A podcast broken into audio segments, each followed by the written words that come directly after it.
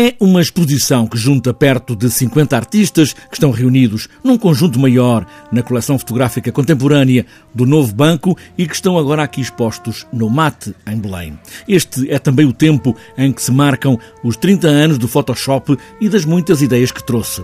Pedro Gadanho é um dos curadores que faz parceria com Sérgio Fazenda Rodrigues, ressalva que este é um olhar de artistas sobre a arquitetura que traz um outro ângulo, como por exemplo, as muitas camadas do Photoshop. Introduz outros, outras camadas, outras perspectivas, e eram essas que nos interessavam aqui. Também um pouco para contrastar aquilo que às vezes pode ser só uma leitura de superfície de objetos arquitetónicos para um mercado de consumo de imagens.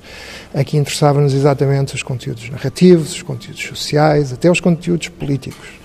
E daí termos artistas muito importantes que usaram a arquitetura mais como um motivo para refletir ou sobre a modernidade ou sobre questões prementes da, dos nossos dias, ou também como projeto estético, porque, como sabemos, a arquitetura está associada à história da fotografia, aos inícios da história da fotografia, porque quando a tecnologia era ainda muito rudimentar, os únicos objetos que estavam fixos era, era a arquitetura. Pedro Gadenho refere ainda o propósito temporal da exposição relacionado com a criação do Photoshop que trouxe a fotografia para o universo digital. Ou seja, assinalam-se os 30 anos do Photoshop falando do impacto digital na representação do meio construído em geral, com especial foco na arquitetura. Sérgio Fazenda Rodrigues reforça esse lado da curadoria da exposição com o cruzamento de várias disciplinas, como é o próprio Museu de Arte, Arquitetura e Tecnologia, o MAT. A nós sempre nos interessou perceber como é que havia uma reflexão feita a partir do, do olhar do artista plástico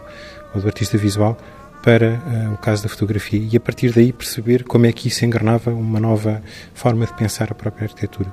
Como é que conseguimos olhar para a fotografia e a forma como ela se aproxima de outras disciplinas, que não só a arquitetura, como é que ela se objetualiza, por exemplo, mais próximo da escultura, a partir da imagem podemos inventar novas realidades digitais. Num tempo em que o digital determina a fabricação de imagens arquitetónicas para consumo mediático, as ficções que nos chegam dos artistas aparecem nesta exposição alternativa, crítica, que lança questões sobre a própria arquitetura.